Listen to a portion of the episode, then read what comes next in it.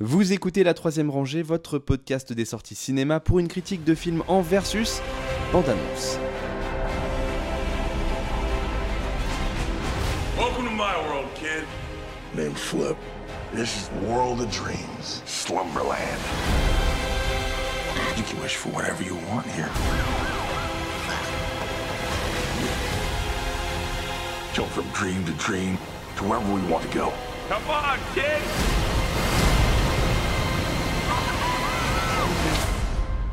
François et moi avons regardé La Petite Nemo et le Monde des Rêves sur Netflix. C'est réalisé par Francis Lawrence avec euh, Jason Momoa, Marlo Barclay, Chris O'Dowd et Kyle Chandler. Jason Momoa, vous croyez qu'on n'allait pas regarder, quoi. Vraiment. Alors, je vais vous faire le, pitch qui est très simple. Euh, euh, Little Nemo, c'est à la base une bande dessinée de Winsor McKay. Alors, Winsor McKay a vécu au, au début du siècle dernier, donc euh, dans les années euh, 1900, et c'est un des, des pionniers euh, de la bande dessinée et de l'animation. Euh, et notamment, euh, son style de bande dessinée a inspiré euh, les plus grands auteurs, euh, Moebius, et ses films d'animation ont inspiré Walt Disney. Donc, euh, vraiment une œuvre fondatrice, et vous regardez encore aujourd'hui. Alors, c'est un, Un peu mec qui pèse dans le game. Ouais, voilà. vous regardez encore aujourd'hui des planches de Little Nemo, et c'est incroyablement beau, incroyablement moderne. Euh, ça a un charme fou. Évidemment, ça, ça- ça a le charme de, de, de l'époque. Il y a eu plusieurs adaptations. Il y a eu un film d'animation dans les années, je te dirais 90, avec les Japonais, euh, que j'ai dû voir. Mais alors, vraiment, je ne me rappelle plus. Et là, on a une, une réinvention euh, moderne qui... Alors, euh, Little Nemo, ça n'a pas vraiment de trame narrative en soi. C'est plus un, un petit garçon qui va se balader dans des rêves. Et c'est un prétexte à des visions fantasmagoriques. Euh, là, on a quand même un scénario qui est un petit peu plus construit, on va dire, autour des personnages de Little Nemo, avec un petit gender swap, puisque ce n'est pas le petit Nemo, mais la petite Nemo. Donc euh, la petite Nemo vit avec son papa euh, sur une île où il y a un phare, où le papa est gardien de phare et euh, également sauveteur en mer, hein, je pense, qui travaille. Bah, a priori, oui, enfin, Voilà. fait partie de. Et un soir, il doit aller faire un, un sauvetage en mer, et malheureusement, le lendemain, bah, le bateau n'est pas rentré, et le papa est porté disparu. Et donc la petite euh, Bah, il est Nemo plus que porté disparu parce qu'il est décédé, on nous le dit. hein. ah, est porté disparu. On n'a pas retrouvé le, le- le corps. Oui, mais bon. euh, Il est perdu en mer, comme on dit. oui, oui, oui. Et euh, la petite Nemo va aller vivre avec son oncle qu'elle ne connaît pas et qui s'est euh, séparé de son père et qui est un qui est un peu à l'opposé de son père parce que son père c'est vraiment un marin qui a tout un univers de contes qui lui raconte des histoires et son oncle vit à New York euh, euh, dans un très bel appartement très moderne et vend des poignées de porte. Voilà. Sachant que les deux ont Et un peu- côté un peu ermite parce que l'oncle il dit en Oui. fait il sort pratiquement jamais de son appartement, c'est aussi un, un misanthrope Oui, voilà. comme le comme le père en fait parce que Voilà. tu, tu vis pas dans un phare euh, Et tu sens- pas ça. hein. On apprendra d'ailleurs après qu'ils étaient très proches euh, tous Mm. les deux. Et euh, donc la petite Nemo euh, euh, va déjà dans le phare la première fois faire un rêve euh, où elle va se... euh, Elle va voir un intrus dans son rêve elle va voir un intrus dans son rêve. Voilà. qui est Jason Momoa Et donc, qui est Jason Momoa. Et donc, après, elle qui va, joue Jack Sparrow. successivement, elle va continuer à, à, à aller explorer le monde des rêves, on peut dire ça comme ça, puisqu'à chaque fois qu'elle s'endort, elle va être projetée dans le monde des rêves, donc Slumberland, qui donne le titre euh, original euh, au, au film. Euh, et euh, dans ce monde des rêves, effectivement, elle va être accompagnée de Jason Momoa, donc tu disais, qui ressemble à Jack Sparrow, Qui joue Jack Sparrow, euh, Jason Momoa joue Jack Sparrow dans ce film. hein. un petit peu plus euh, hystérique, on va dire. Bah Jack Sparrow était bien hystérique aussi hein. Oh, euh. Jack Sparrow. Ah oui, si, quand même. C'est quand même hein, euh, Ça, c'est vrai, je- tu vois, c'est un rapprochement évident que je n'avais pas fait. Je, je le confesse euh, sans problème. Et, Et- est-ce qu'on est content de voir Jason Momoa Bah on est toujours content de voir Jason Momoa, euh, on adore faire Jason du Jack Momoa. Sparrow bah oui. Bien sûr. Euh, qu'a- Qu'as-tu pensé euh, de cette exploration du, du monde des rêves, euh, mon cher Nam?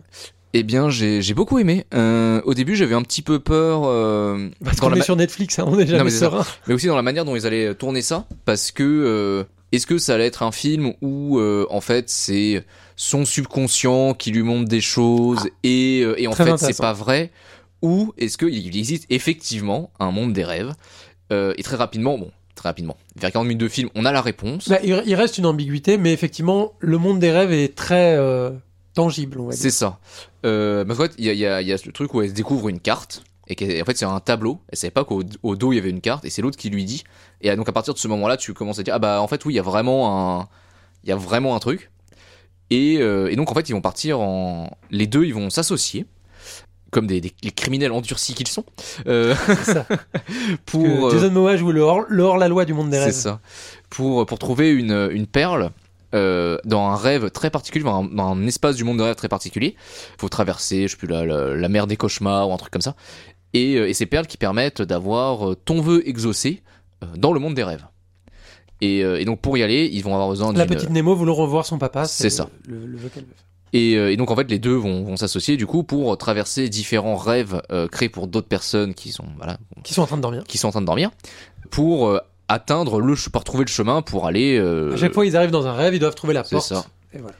et euh, ils sont pourchassés par euh, par les les les les, les, bah, les gens qui gèrent l'endroit en fait euh, Déjà par le cauchemar de la petite Nemo. Oui. Par deux gens. Et par la, la police des rêves. c'est ça qui m'a beaucoup fait penser à la, la Time Authority de, Ouais. de la série Loki Bah c'est oui, complètement aussi, ça ouais.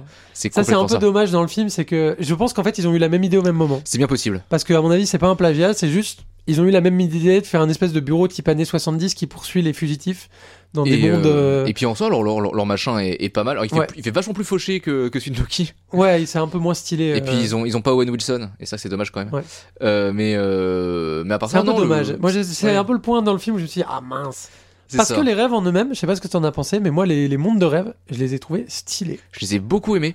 Alors ils ont du budget quand même, ils ont du budget. Peut-être pas assez pour faire un truc euh, comment ultra photoréaliste et Ouais. compagnie, mais en même temps ils ont pris le but le de, de- ils ont ils ont fait le but de pas le faire. Voilà. Et, euh, et du coup c'est très bien. Et il y a des choses très jolies, par exemple, quand elle voit le phare dans ses rêves, euh, il y a un peu d'herbe autour du phare, et l'herbe, elle bouge un peu comme dans un jeu vidéo. Vraiment, Mhm. un coup à droite, un coup à gauche, et ça donne des effets euh, euh, super chouettes. Moi il y a cette il y a cette ville de verre aussi Super. avec le, le gamin qui Des conduit son camion verre qui est, qui est- Avec un gamin qui conduit un cool. camion poubelle à l'intérieur, parce que c'est son rêve de conduire des camions poubelles.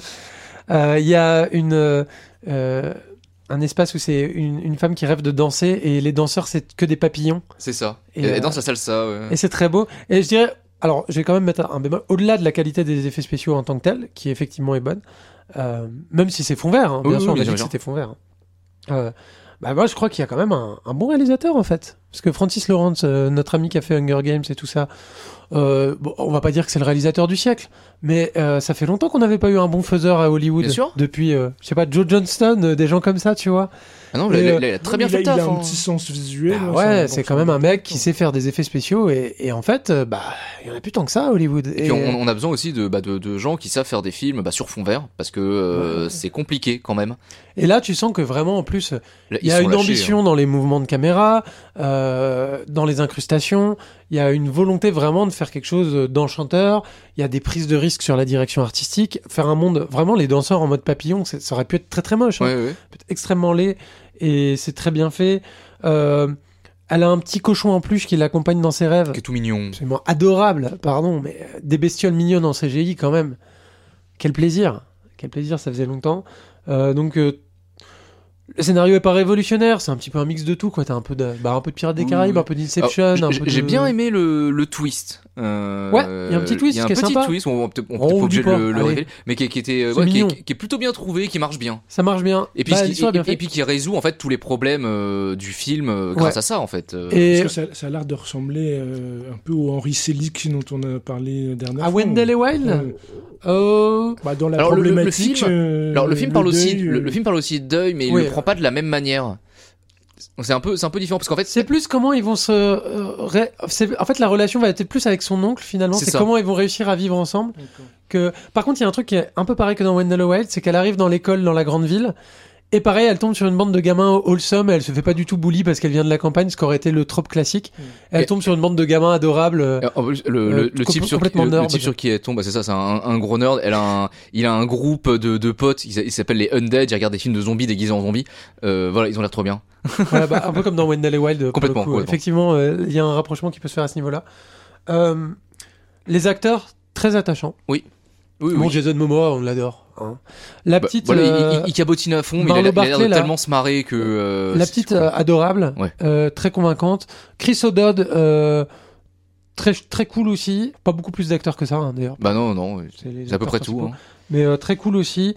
Euh, euh, voilà, que dire de plus pour ce qu'on a. Après, c'est voilà, je pense que c'est pas un film qui va rester dans, dans Non, mais les c'est sympa. Tu Il s'est fait défoncer par la critique, j'ai trouvé ça vraiment dur.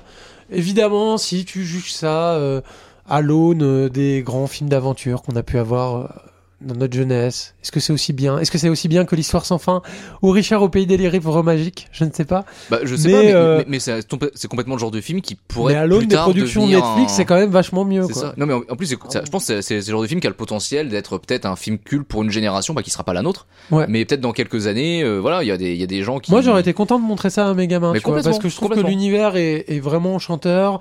C'est un film intelligent, qui a des thèmes intelligents, qui, euh, qui a un pacing euh, qui est pas hystérique, qui a des moments où c'est posé, où c'est juste joli et tout. Ça prend pas les enfants pour des cons si Ouais. si c'est pour le public, enfin si c'est public. euh, non, euh, franchement. Voilà. Après, on peut être réfractaire à une, une, his- une aventure classique sur, sur fond vert. On peut être réfractaire à Mhm. ça. La troisième rangée, c'est votre podcast bi-hebdomadaire sur les sorties cinéma du moment. Critique, analyse, débat, quiz, coup de cœur, films méconnus et invités de marque. Vous pouvez nous écouter sur iTunes, Castbox, Podcast Addict, SoundCloud, Deezer, Spotify et n'importe quelle application de podcast. Abonnez-vous également à nos comptes Twitter et Facebook pour ne rien rater de nos nouveaux épisodes et de nos annonces. Bonne écoute et bon film.